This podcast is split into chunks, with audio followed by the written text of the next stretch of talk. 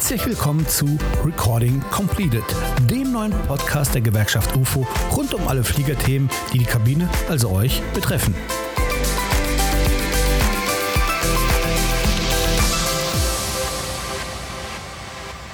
Ein herzliches Willkommen an alle unsere Zuhörerinnen und Zuhörer.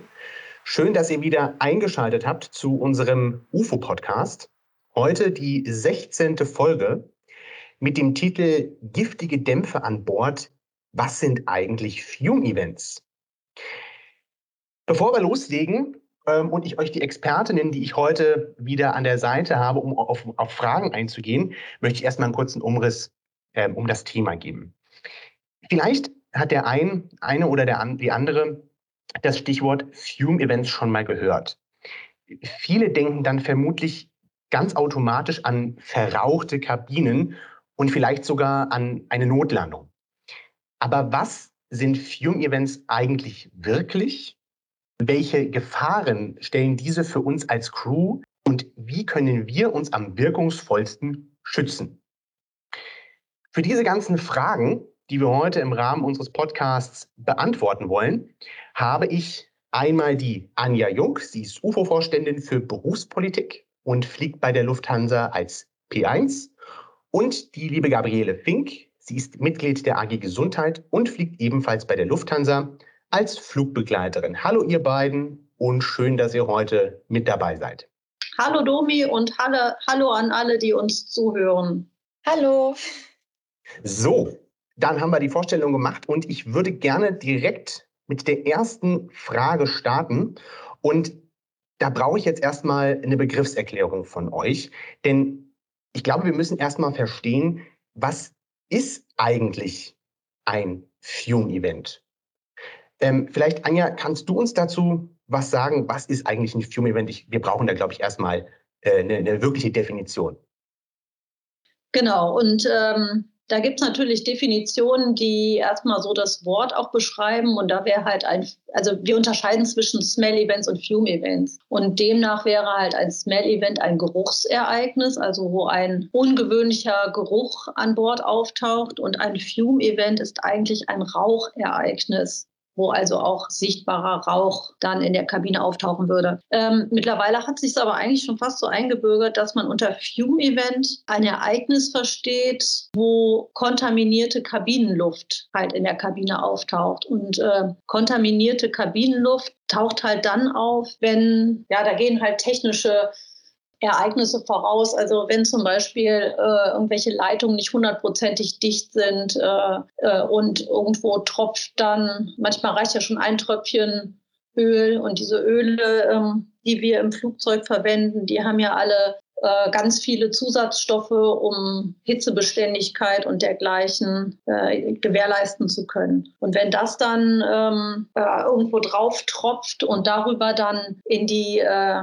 Klimaanlage gerät, dann reden wir eigentlich von Fume-Events. Und das kann auch ohne sichtbaren Rauch stattfinden. Dazu bräuchten wir jetzt eigentlich nochmal irgendeinen Techniker, der uns das äh, Zapfluftsystem erklärt. Ähm, da, das äh, kann ich jetzt nicht. Aber ich denke, jedem Flieger ist es halbwegs bekannt, dass die Luft für die Klimaanlage, also für die Kabine, über die Triebwerke abgezapft wird. Da kommt dann auch wieder dieses Wort her. Und naja, wenn halt in diesem Triebwerk irgendwie das ein oder andere Teil nicht hundertprozentig dicht ist oder verunreinigt ist und durch Hitzeentwicklung dann mit der Luft eingesogen wird, dann kann es dazu kommen, dass wir über verunreinigte Kabinenluft sprechen müssen. Okay, ähm, das war äh, eine sehr, sehr gute Definition. Natürlich, äh, eine allzu technische äh, bringt uns ja auch nicht, äh, nicht immer weiter. Deswegen äh, war mir jetzt gerade irgendwie wichtig zu verstehen, okay, was ist eigentlich der Unterschied zwischen Smell und einem, einem Fume-Event? Und da hätte ich doch mal direkt eine, eine Anschlussfrage und Gabriele, die würde ich an dich geben wollen. Wenn wir also ein Fume-Event haben,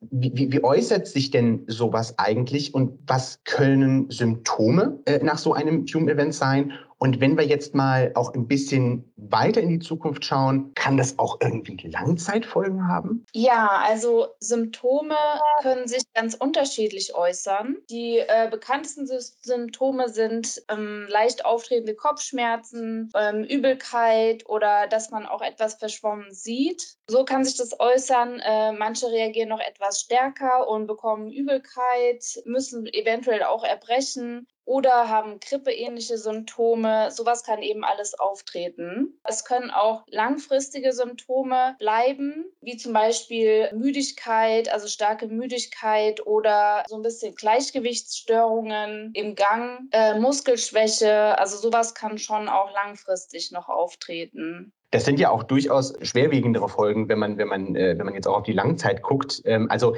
man, man merkt es als äh, Fliegerin oder als Flieger schon äh, relativ äh, stark, wenn so etwas passiert ist, durch eben die genannten Kurz- und Langfrist-Einflüsse auf den Körper. Also da, da sollte auch, äh, glaube ich, jeder da draußen achtsam genug sein und auch gerade auf solche äh, Signale des Körpers achten. Und genau hier sollten wir weitermachen. Und zwar, wenn ich jetzt der Meinung bin, ein Fume-Event erlebt zu haben oder gegebenenfalls es auch gerade erlebe, wie reagiere ich denn in so einer Situation richtig? Und das würde ich gerne auch noch als Anschlussfrage direkt mal mit dazugeben, weil das ist, glaube ich, auch sehr, sehr praxisrelevant. Gibt es für mich beispielsweise Anlaufstellen, Menschen, die jetzt diesen Podcast hier hören und sich fragen, okay, wo muss ich denn dann hin? Wohin können die sich denn wenden? Wer von euch beiden mag den antworten? Ja, ich kann ja mal anfangen. Also zum einen noch mal ganz kurz ergänzen äh, bei den Symptomen. Also ich weiß auch, dass oftmals akut auftritt. Äh, was gut auftritt, ist zum Beispiel Schwindel, ja, Übelkeit, wie Gabriele schon gesagt hat, aber auch Kribbeln insbesondere in den Extremitäten wie äh, Hände, Füße, ähm, und bei manchen Kollegen, also manche Kollegen haben sogar von Wortfindungsstörungen äh, berichtet und langfristig auch durchaus durch äh, von einer Beeinträchtigung äh, von äh, tatsächlich Gedächtnisleistungen. Um jetzt dann überzuleiten zu was kann ich tun? Also wenn man das Gefühl hat, da passiert gerade was an Bord und äh, merkt vielleicht, manche merken sehr schnell schon was, manche merken es erst Stunden später, Tage später oder sogar Wochen später. Das, also erstmal tritt das sehr häufig äh, in Zusammenhang mit bestimmten Gerüchen auf. Und diese Gerüche werden, also oder wurden in der Vergangenheit wiederholt beschrieben äh, mit dem Geruch nach nassen Socken, Käsefüße oder was auch schon mal kam, war irgendwie so ein erdbeerartiger Geruch oder chemischer Geruch. Also schon, man merkt es anscheinend. Ja, was sollte man tun? Also da gibt es ja sicherlich in den Airlines auch nochmal verschiedene Richtlinien in Bezug auf Smell- und Fume-Events. Der größte Schutz bietet natürlich eine Rauchschutzhaube, aber da muss man halt auch sehen, wie die Benutzung in den eigenen Airlines geregelt ist. Ich weiß, dass es dann halt äh, zumindest auch bei Lufthansa mal ein wenig eingeschränkt wurde nach Rücksprache mit dem Cockpit. Wobei ich möchte hier natürlich keinem irgendwie sagen, mach es nicht. Wenn das, das eigene Schutzbedürfnis so groß ist, dass man das tun möchte, kann man das sicherlich rechtfertigen. Und das würde auch tatsächlich äh, den größtmöglichen Schutz bedeuten. Ähm, ansonsten, ja, alles, was dich davor schützt, eigentlich das weiter einzuatmen. Eigentlich bräuchte man eine Maske mit einem Aktivkohlefilter, aber das hat ja nicht jeder zur Hand. Insofern muss man sich an den normalen Procedures der jeweiligen Airlines halt abarbeiten, was sicherlich damit, also als erstes steht sicherlich die Kommunikation. Vielleicht gibt es ja tatsächlich auch eine Erklärung für einen solchen Vorfall. Also auf jeden Fall Kollegen und auch das Cockpit informieren und auch da äh, für sich selber Informationen einholen. Und ja, es gibt auch unterschiedliche Berichte darüber. Also der eine sagt, es tritt wenn dann im ganzen Flieger auf, weil diese Luft durch den ganzen Flieger ja nun mal strömt berühmt. Ähm, es gibt aber auch Berichte darüber, dass es halt nur an bestimmten Stellen aufgetreten ist, also zum Beispiel in bestimmten Türbereichen. Dann ist es natürlich äh, ein wenig leichter, nämlich indem man sich erstmal aus diesem Bereich entfernt. Das sind eigentlich so in dem Moment so die ersten Sachen, die man macht. Man muss das ja auch erstmal realisieren. Also wir sprechen ja hier von einer Sache, die man tatsächlich erstmal feststellen muss. Und ist es das? Das ist ja wirklich schwer greifbar, ne? im wahrsten Sinne des Wortes. Es ist ja nun mal in der Luft. Ähm, was mir auch einfällt an der Stelle, ich würde, wenn ich merke, mir geht's schlecht und ich stelle fest, irgendwas passiert mit mir, dass ich das auch ernst nehme, auch wenn die anderen Kollegen das jetzt vielleicht erstmal nicht merken, dass man das trotzdem auf sich hört und äh, sich rauszieht, ja, wenn es überhaupt nicht mehr geht. Wenn man, wenn man merkt, ich kann nicht mehr, irgendwas stimmt nicht und ja, dass man halt dazu steht und der Sache nachgeht, ja. Auch wenn die anderen Kollegen das jetzt vielleicht anders erleben. Da, ja, da habt ihr jetzt gerade ganz, ganz, ganz viele wichtige Dinge gesagt. Also das ist ja äh, angefangen vom Realisieren mit, mit den eigenen Sinnen. Und äh, Anja, du hast es gesagt, ähm, da, es können unterschiedliche Gerüche sein. Also man, man, man muss das für sich ein bisschen rausfiltern. Dann natürlich das ganz klassische, ich beachte meine Procedures, je nachdem, bei welcher Fluggesellschaft ich, ähm, ich arbeite und gucke, okay, wie, wie, wie schütze ich mich, wie schütze ich andere. Dann ähm, vielleicht auch von dem Bereich erstmal entfernen. Und Gabriele, du hast es auch schön gesagt, ich fasse das mal so zusammen, auf den eigenen Körper hören. Das heißt auch wirklich sagen, okay, hier, hier ist gerade eine Grenze überschritten, mir geht es nicht gut. Und dann, ich glaube, das ist der wesentlichste Punkt, ähm, der immer hilft, gerade an Situationen an Bord, und zwar die Kommunikation untereinander und die Kommunikation auch zwischen Cockpit und der Kabine. Jetzt haben wir sehr konkret über, ähm, wie nehme ich es wahr, was kann ich tun, was sollte ich einleiten. Können wir nochmal auf den Punkt zu sprechen kommen, was mache ich jetzt nach dem Flug? Habe ich irgendwelche Stellen, an die ich mich wenden kann? Muss ich da irgendeinen Report schreiben oder könnt ihr uns dazu irgendwas, irgendwas sagen? Ähm, ja, also ich kann jetzt zum Beispiel sagen, dass es bei Lufthansa gibt es einen äh, Smoke and Smell Report, den man äh, ausfüllt, äh, auch in Zusammenarbeit mit dem Cockpit, dass äh, man auch veranlasst, dass das äh, ins TLB, also in das technische Logbuch im Cockpit eingetragen wird. Und dann, also ich kann nur jedem raten, dass man sich diesen Fume Event Guide, den wir auch auf unserer Homepage veröffentlicht haben, dass man sich den mal runterlädt oder vielleicht sogar ausdruckt da steht schon, da stehen schon die einzelnen Schritte drauf, die man dann auch im Anschluss an ein solches Ereignis ab, ab, für sich abarbeiten sollte. Was machen wir als UFO ganz konkret bei diesem Thema, um die Wahrnehmung auch entsprechend hochzuhalten und eine ich nenne es jetzt mal Awareness zu schaffen. Leute, Fume bedeutet das, achtet bitte darauf, hier habt ihr ähm, Checklisten oder das sind einfach Hinweise, die wir euch geben können. Und da machen wir als UFO ja auch Dinge. Und ähm, Gabriele, kannst du uns erzählen, was wir als UFO konkret bei dem Thema machen? Ja, also die UFO beschäftigt sich ja schon seit vielen Jahren sehr intensiv damit und auch gerade die AG Gesundheit. Wir entwickeln ja auch, wie die Anja schon gesagt hat, den Fume Event Guide und versuchen den auch immer wieder zu aktualisieren. Wir besuchen Konferenzen, Fachtagungen und äh, nehmen auch Gespräche mit Ärzten auf, die sich mit dem Themenkomplex beschäftigen. Also die UFO und die AG Gesundheit ist da schon sehr dahinter und diese Informationen eben auch weiterzugeben an unsere Kollegen. Wir arbeiten auch in der DIN und SEN mit. Äh, das ist eine europäische Norm für die Kabinenluft, die sich eben genau mit dem Thema beschäftigt, um die weiterzuentwickeln und da mehr zu erreichen, um einen größeren Schutz zu bieten irgendwann, ja. Genau, da kann ich ja noch kurz ergänzen. Also die DIN, das ist ja die deutsche Industrienorm. Das ist das Institut auf nationaler Ebene. Und dort gibt es halt einen Ausschuss, der sich mit einer Norm für Kabinenluft beschäftigt. Da sind natürlich auch Vertreter der Industrie drin ähm, und die sind auch leider in der Überzahl. Aber wir versuchen natürlich äh, da so viel Einfluss wie möglich zu nehmen. Und die ZEN ist dann äh, im Grunde das Gleiche auf europäischer Ebene. Hoffen wir mal, dass wir eines Tages ein DIN irgendwas für Kabinenluft haben. Das wäre unser großes Ziel. Ich äh, sehe aber auch eine sehr, sehr stark aufgestellte ähm, AG Gesundheit innerhalb der UFO, die ähm, sowohl national als auch europäisch stark vernetzt ist und auch versucht, an den richtigen Stellen Einfluss zu nehmen, was, äh, was gut und wichtig ist. Denn ähm, die, die Sprache und die Probleme der Kabine, die davon direkt betroffen ist, muss einfach auch Gehör finden, und auch in den Regelungen, die uns, die euch direkt betreffen.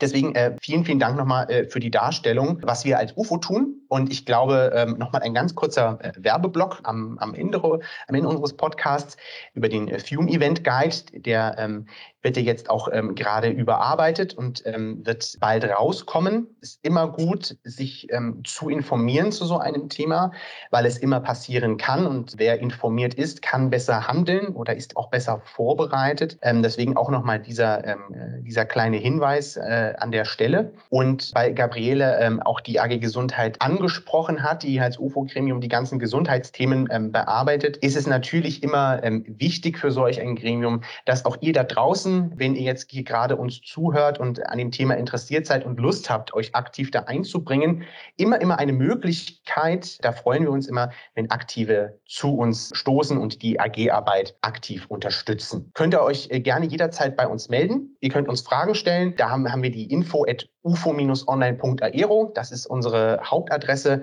Könnt ihr uns eine E-Mail schreiben und wir werden uns zeitnah bei euch melden und freuen uns über jeden, jede und jeden, der uns unterstützen will. So, dann sind wir schon am Ende angekommen. Ich ähm, schaue jetzt nochmal äh, in, äh, virtuell in die Runde zu meinen beiden Expertinnen, die mich heute hier mit Rat und Tat unterstützen. Habt ihr noch ähm, etwas, ähm, was ihr am Ende nochmal ähm, gerne sagen wollt, ergänzen möchtet? Dann ist jetzt der Zeitpunkt gekommen. Ja, also das äh, Ganze hat ja hier jetzt, ist nicht äh, technisch äh, einwandfrei und auch medizinisch gesehen nicht. Es soll euch einfach allen nur so einen kurzen Überblick geben, worüber reden wir hier eigentlich und, was kann ich tun.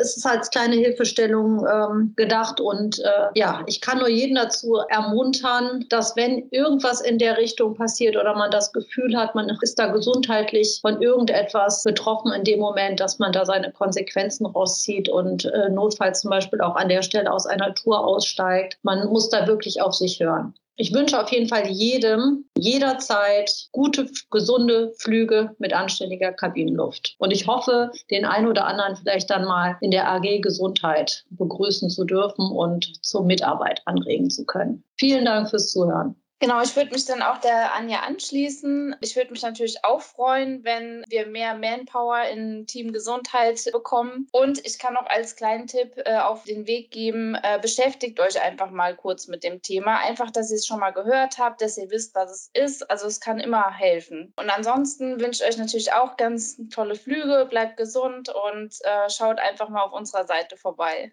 Da bleibt mir gar nicht mehr viel zu ergänzen. Vielen, vielen Dank für die schönen Abschlussworte. Wir sagen Tschüss und hoffen, dass ihr das nächste Mal wieder äh, beim UFO-Podcast einschalten werdet. Macht's gut, ihr Lieben. Tschüss.